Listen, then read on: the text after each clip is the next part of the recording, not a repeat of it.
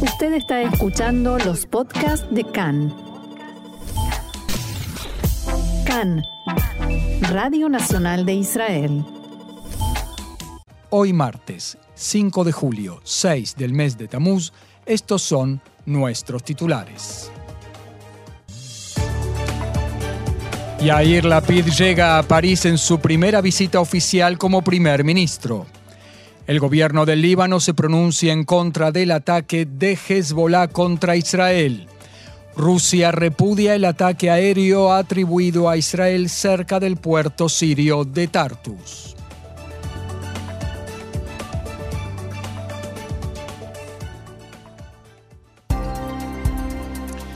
Y vamos ya mismo con el desarrollo de la información. El primer ministro Lapid partió en la mañana de hoy hacia París para reunirse con el presidente de Francia, Emmanuel Macron, el primer encuentro de Lapid como primer ministro. Antes de iniciar el viaje, Lapid declaró que Francia es un aliado estratégico de Israel y aseguró que dedicará buena parte de las conversaciones que mantenga en la capital francesa a las negociaciones entre Irán y las potencias sobre el acuerdo nuclear. Es importante que sea escuchada nuestra opinión en contra del acuerdo y en contra del proceso de nuclearización de Irán, dijo Lapid y agregó. Es importante que la comunidad internacional sepa que en el tema nuclear iraní la postura de la sociedad israelí es una sola. Lapid también comentó a los periodistas que lo acompañan en este viaje que otro tema central es el incidente ocurrido el último sábado, el lanzamiento de tres drones por parte de Hezbollah. Israel no aceptará este tipo de ataques y todo aquel que hace algo así debe saber que asume un riesgo innecesario, palabras del primer ministro Yair Lapid. Una fuente gubernamental dijo a Khan que en el primer tema, el acuerdo nuclear con Irán, Israel está interesado en asignar un tiempo límite a las negociaciones entre las potencias e Irán, debido a que el régimen en Teherán continúa enriqueciendo uranio. En cuanto al tema del Líbano y Hezbollah, la fuente gubernamental subrayó que Israel no mantendrá negociaciones sobre el trazado del límite marítimo con Líbano a la sombra de las amenazas de Hezbollah. Como se recordará, los tres drones fueron derribados a una distancia de decenas de kilómetros de la plataforma gasífera por medio de misiles lanzados por un avión de combate de la Fuerza Aérea y desde un buque de la Marina de Guerra israelí. El primer ministro del Líbano dijo que es, entre comillas, arriesgado e inaceptable cualquier trato no oficial sobre su disputa fronteriza marítima con Israel, después de que la organización Hezbollah lanzara tres drones hacia una plataforma de gas israelí.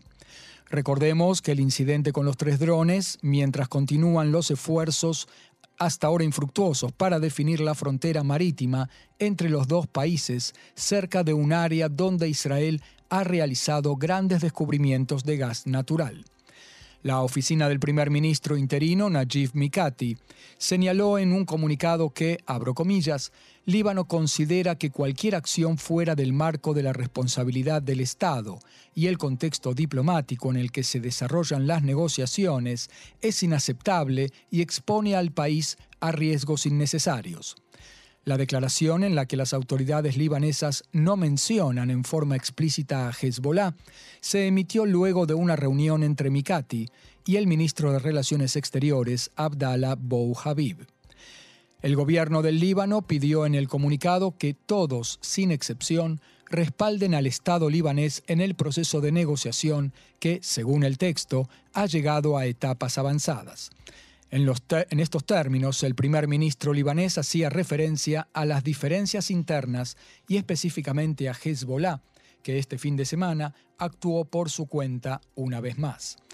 Cabe recordar que después del lanzamiento de los drones hacia el campo de gas de Karish en aguas reclamadas por Israel y el Líbano, Hezbollah comunicó que habían llevado a cabo con éxito una misión de reconocimiento y dijo que el mensaje fue entregado.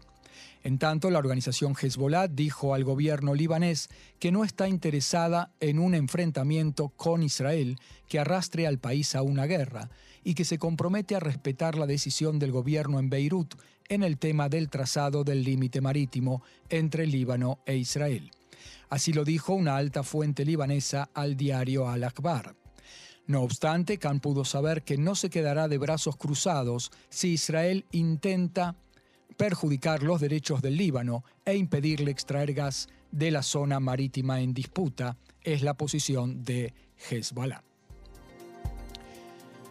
El Ministerio de Relaciones Exteriores de Rusia condenó en la tarde de ayer el ataque registrado el último fin de semana en Siria, cerca de la ciudad portuaria de Tartus. Tartus, cerca de donde tuvo lugar el ataque, es la segunda ciudad portuaria más grande de Siria, después de Latakia, y es la capital de la provincia del mismo nombre. Está a unos 25 kilómetros de la frontera y allí hay una base naval rusa. La ubicación de la instalación naval de Tartus fue un factor clave en el apoyo de Rusia a la estabilidad del régimen de Assad y es la única base naval de Moscú en el Mediterráneo. La condena rusa refleja que Rusia teme que Israel esté tratando de establecer nuevas reglas de juego en Siria y extender sus reiterados ataques también a la zona de este importante puerto marítimo. Es posible que además de la condena, Rusia también convoque al embajador israelí en Moscú para una aclaración o una reprimenda. Recordemos que el sábado por la mañana el Ministerio de Defensa sirio informó que dos civiles resultaron heridos en un ataque israelí, que tuvo lugar a unos 20 kilómetros al sur de Tartus. Además de los civiles heridos, los sirios también reclamaron daños materiales y acusaron a Israel de hostilidad en el Mediterráneo por miedo del lanzamiento de varios misiles hacia el oeste de Trípoli. Según el ejército sirio, el ataque se produjo alrededor de las 6.30 de la mañana. Los misiles, dicen, alcanzaron varios gallineros, entre comillas, cerca de Hamadía, al sur de Tartus. Entre los heridos también se encontraba una mujer. Por otro lado, el Observatorio Sirio de Derechos Humanos, organización afiliada a la oposición al régimen de Assad, informó que el objetivo del ataque fueron sitios de almacenamiento de armas de Hezbollah que iban a ser transferidas al Líbano. El primer ministro Yair Lapid dialogó en la tarde de ayer con la asesora letrada del gobierno, Gali Baharav Miara, debido a la polémica surgida tras las declaraciones del legislador Yoav Kish y otros miembros del Likud, donde amenazaron a la asesora letrada diciendo que si autoriza la designación de un nuevo comandante en jefe del ejército durante el mandato del gobierno de transición, abro comillas, será destituida apenas el Likud vuelva al gobierno. Otro parlamentario del Likud, Shlomo Kari, dijo que, de cualquier manera, autorice o no el nombramiento, será destituida. En la oficina del primer ministro dijeron que Lapid expresó su completo respaldo a Baharav Miara y le dijo que está seguro de que el sistema judicial continuará con su labor profesional e institucional, tal como lo hizo hasta ahora. Según el comunicado, Lapid agradeció a la asesora letrada del gobierno y reiteró su compromiso de cuidar y preservar al sistema judicial de quienes quieren dañarlo. En tanto, la asesora letrada Galima Barav Miara dijo en la mañana de hoy que no se puede congelar la acción de gobierno y que moderación no significa parálisis. Barav Miara afirmó también, aguas turbulentas no nos moverán de nuestro camino ni cambiarán nuestro rumbo. Barav Miara hizo estas afirmaciones en el marco de un congreso profesional, donde también dirigió la palabra el ministro de Justicia, Guidon Saar. Saar aseguró que las amenazas contra la asesora letrada tienen características típicamente sicilianas. También advirtió que nos encontramos ante la posibilidad real de que se produzca en Israel un cambio de régimen y de la esencia del Estado de Israel. En el pasado, dijo Saar, ninguna corriente política disentía con el principio de independencia del Poder Judicial. No creo que hubiésemos podido escuchar las declaraciones de este tipo de parte de parlamentarios del Likud en tiempos de Begin y Shamir. El juicio a Netanyahu. En el Tribunal de Distrito de Jerusalén se reanudaron hoy las audiencias en el caso Mil contra el ex primer ministro Benjamin Netanyahu en el llamado el caso de los regalos. La primera testigo de la fiscalía será la asistenta personal del millonario Arnon Milchen, Adas Klein. El ex premier está acusado de haber recibido de Milchen y del empresario australiano James Packer regalos por un monto que asciende a cientos de miles de shekels. En el caso Mil comparecerán 14 testigos. Luego de finalizados sus testimonios, se reanudarán las audiencias en el caso 4000, conocido también como la causa Walla Bezek, en la que se investiga si Netanyahu recibió buen trato periodístico en la web de Walla a cambio de aliviar las condiciones regulatorias de la empresa telefónica Bezek. El Likud, en tanto, presentó un amparo al Comité Electoral del eh, el Comité Electoral Central, a la segunda autoridad de radiodifusión y a la asesora letrada del gobierno, exigiendo asegurarse de que el primer ministro Yair Lapid se abstendrá de utilizar los recursos del Estado para su campaña política. Asimismo, el amparo exige asegurar que los dos candidatos a primer ministro reciban el mismo, el mismo tiempo de pantalla en los canales de televisión y estaciones de radio sin desequilibrios políticos. Elecciones 2022, las elecciones internas o primarias en el Likud sufrirán un retraso, al parecer, por disputas internas y ahora la fecha estimada es el 2 de agosto. El titular del partido, Benjamin Netanyahu, aún no ha decidido el formato de las elecciones internas. Entre los altos dirigentes del Likud hay quienes impulsan la idea de que el esquema permita la renovación de la lista con nuevos nombres y, del otro lado, Netanyahu teme que la presencia exagerada de nuevos representantes en la lista pueda cambiar significativamente las posibilidades de los candidatos existentes. El parlamentario del Likud Yuval Steinitz comunicó esta mañana que no presentará su candidatura en las próximas elecciones primarias de su partido. En un comunicado que difundió, Steinitz explicó que después de 23 años en los que fue ministro de Finanzas, de Energía y de Asuntos de Inteligencia, además de titular de la Comisión de Defensa y Relaciones Exteriores, siente que él y su familia merecen respirar un poco de aire puro. También señaló que queda a disposición de sus compañeros de partido en las próximas elecciones. En estos días se encuentra en Israel la embajadora Deborah Lipstadt, enviada especial del Departamento de Estado norteamericano para el monitoreo y lucha contra el antisemitismo. Lipstadt participa hoy en un foro que lleva el título de Nuevas herramientas para combatir el antisemitismo contemporáneo organizado por los ministerios israelíes de Relaciones Exteriores y de la Diáspora, la Universidad Hebrea de Jerusalén y la Embajada de Estados Unidos en Israel. Ruth Cohen Dar, directora del Departamento de Lucha contra el Antisemitismo y de Memoria del Holocausto en el Ministerio de Relaciones Exteriores de Israel, es una de las panelistas en este foro y en diálogo con Khan se refirió a la visita de la enviada especial Deborah Lipstadt.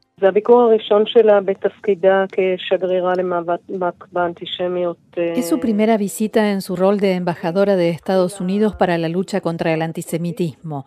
Comenzó la gira en Arabia Saudita y de allí, después de cuatro días de visita, llegó a Israel.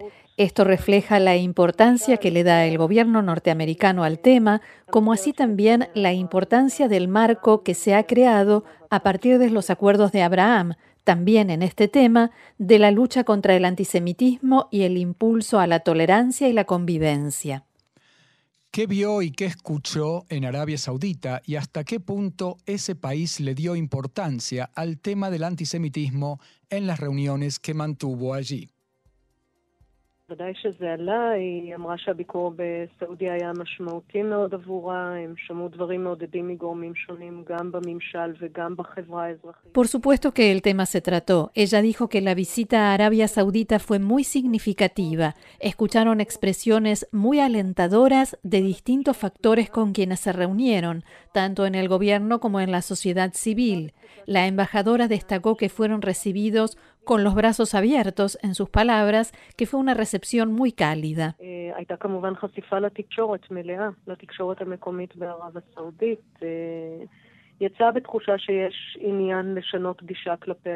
La visita también se reflejó ampliamente en los medios de comunicación locales en Arabia Saudita. La embajadora Lipstad salió de allí con la sensación de que hay voluntad de cambiar el enfoque respecto de los judíos y ocuparse del tema, tratar la cuestión del antisemitismo. La embajadora y la delegación que la acompañó escucharon también sobre la voluntad en Arabia Saudita de distinguir entre el conflicto palestino-israelí y la convivencia interreligiosa y el impulso a la convivencia entre los pueblos. Y por supuesto, también se habló sobre el hecho de que los acuerdos de Abraham generan un ambiente que posibilita todo esto. La embajadora se fue de Arabia Saudita con la sensación de que comienza una etapa de acción conjunta y cooperación. ¿Qué observó la embajadora Lipstadt respecto de cómo es la situación hoy en día respecto de los judíos e Israel en los medios de comunicación, los libros de estudio, las expresiones de los líderes locales?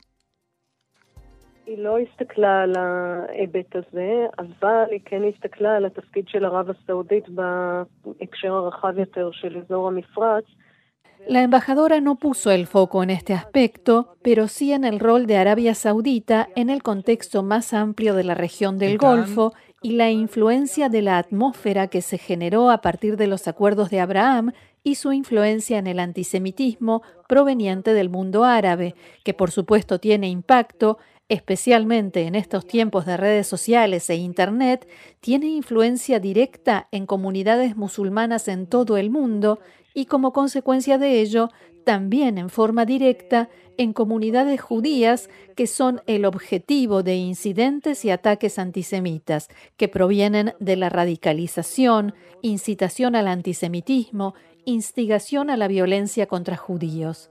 Está claro que Arabia Saudita tiene un rol central en este sentido y si ellos entran al círculo y se suman a la lucha, eso tendrá una influencia muy significativa en nuestra capacidad para enfrentar el tema del antisemitismo en sus aspectos globales. A continuación, Ruth Cohen-Dar, directora del Departamento de Lucha contra el Antisemitismo y de Memoria del Holocausto del Ministerio de Relaciones Exteriores de Israel, se refirió a las actividades que están llevando a cabo en el contexto de la visita de la enviada especial de Estados Unidos, Deborah Lipstadt.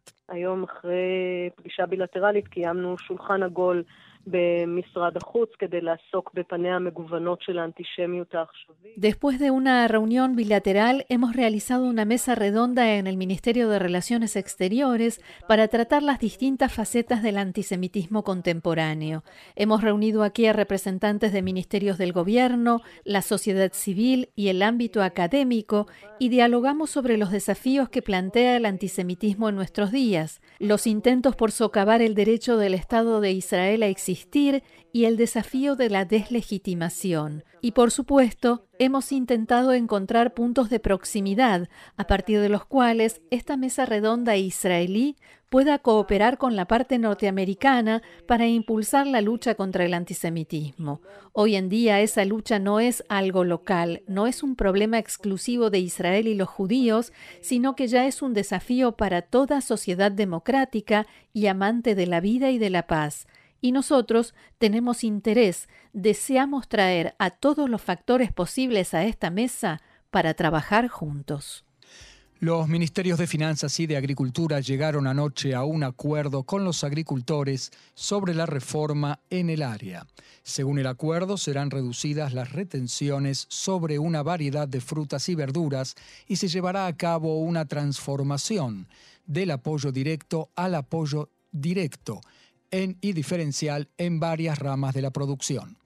Asimismo, fue acordado que el esquema para subsidiar la agricultura, si sube el precio del agua en el futuro, apoyo amplio para las inversiones en la agricultura israelí y mejoras y alivios en las condiciones de empleo de trabajadores extranjeros en la agricultura. Ola de despidos en el área de la alta tecnología. Según las estimaciones en los últimos meses, perdieron sus trabajos entre cientos y miles de empleados israelíes en el área de la tecnología de punta. Khan pudo saber que más de 4.600 personas que dejaron de trabajar en empresas de alta tecnología se inscribieron en el mes de abril en la oficina del Servicio de Empleo. En el mes de mayo el número ascendió a más de 5.000. La razón de la ola de despidos se relaciona con la caída en el alcance de las inversiones en el mercado de la alta tecnología israelí. En el primer trimestre de este año se invirtieron en el área 4.500 millones de dólares en comparación con los 6.600 millones de dólares en el mismo periodo el año pasado. Otro tema, sospecha de atentado con acuchillamiento en Givat Shmuel. Un hombre de unos 50 años de edad fue acuchillado mientras caminaba esta madrugada por el puente de peatones hacia Bnei Brak. El hombre relató que un desconocido lo acuchilló sin una razón clara y se dio a la fuga. Fue trasladado al hospital Shiva en Tel Ashomer, desde donde informaron que se encuentra en estado grave pero estable. La policía aún busca al atacante. Fueron liberados de su arresto los cuatro familiares del palestino Ali Harb, muerto por acuchillamiento por un judío cerca de la ciudad de Ariel el mes pasado. Ello luego de haber sido interrogados por primera vez bajo sospecha de haber cometido delitos. Según dijeron, se sospechaba que habían atacado a judíos en el incidente a raíz de una denuncia en su contra. En el interrogatorio negaron haber portado armas blancas. El israelí sospechoso de haber asesinado a Harb en un acto terrorista fue arrestado cuando él mismo acudió a presentar una denuncia por ataque. Cambiamos de tema, la recomposición de las relaciones entre Israel y Polonia. El presidente Itzhak Herzog habló ayer con el presidente de Polonia, Andrzej Duda. En su llamada telefónica, los dos presidentes hablaron sobre el progreso de las relaciones bilaterales entre ambos países. Se acordó que las relaciones serían restauradas a su debido curso. El presidente Herzog, en una iniciativa conjunta con el primer ministro y ministro de Relaciones Exteriores de Israel, Yair Lapid, solicitó el regreso del embajador de Polonia. El presidente Duda estuvo de acuerdo en que el embajador de Polonia debería ser nombrado pronto y anunció que el nuevo embajador de Israel destinado a Polonia presentará sus cartas credenciales en los próximos días. Ambos presidentes expresaron su esperanza de que cualquier problema futuro entre Polonia e Israel se resuelva a través de un diálogo sincero y abierto y en un espíritu de respeto mutuo.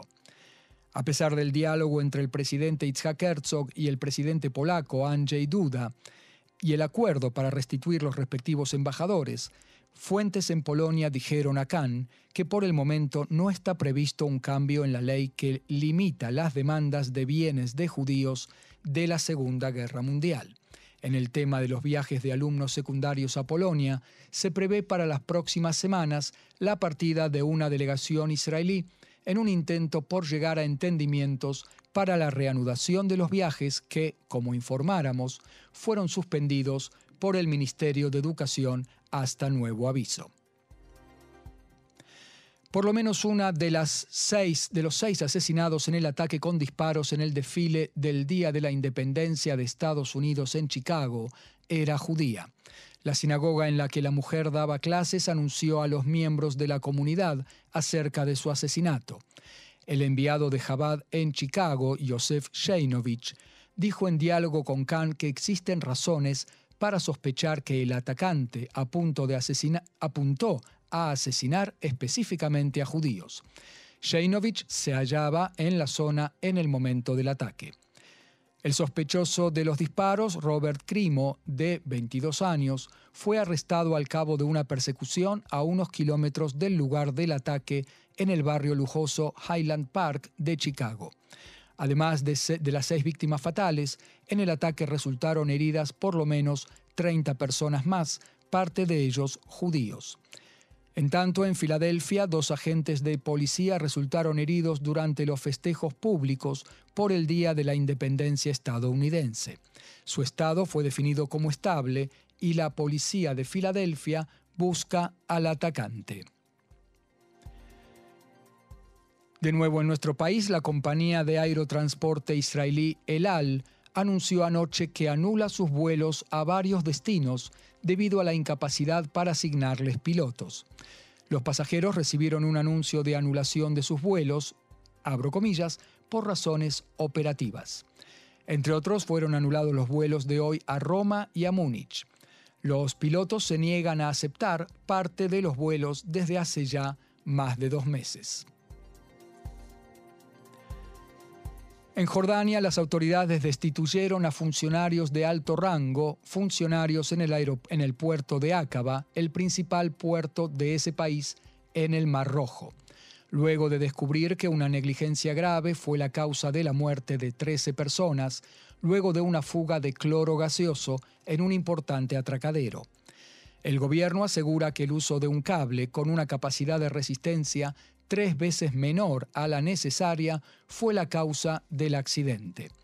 El ministro del Interior de Jordania, Mazen Al-Feraya, ofreció una conferencia de prensa en la que explicó los resultados de la investigación del accidente. El ministro precisó que se utilizó un cable de metal de 8,6 toneladas de capacidad para descargar el tanque con gas cloro de 28,9 toneladas, por lo que se acabó rompiendo y provocando la caída del depósito. La fuga que originó este accidente provocó, además de los 13 fallecidos, que otras 260 personas tuvieran que ser atendidas por asfixia por inhalación de gas altamente tóxico. De acuerdo con el ministro, la investigación demostró que los principales responsables del accidente son el gerente de la compañía de Acaba que gestiona el puerto, el director de operaciones de la empresa, los directos del sector de carga y descarga y el jefe del barco donde se sacaban los tanques de gas. Alferaya dijo que los resultados de la investigación, que comenzó poco después del incidente e incluye el testimonio de más de 120 personas, serían entregados al fiscal. Asimismo, criticó la falta de capacidad de liderazgo de los responsables de la empresa, de propiedad estatal, y los acusó de haber actuado con imprudencia, negligencia y falta de profesionalidad, y de no haber tomado las precauciones necesarias para un proceso de descarga de un material peligroso. Cabe señalar que recientemente el puerto de Acaba estuvo prácticamente paralizado debido a que cientos de trabajadores realizaron una huelga para exigir mejores medidas de seguridad industrial.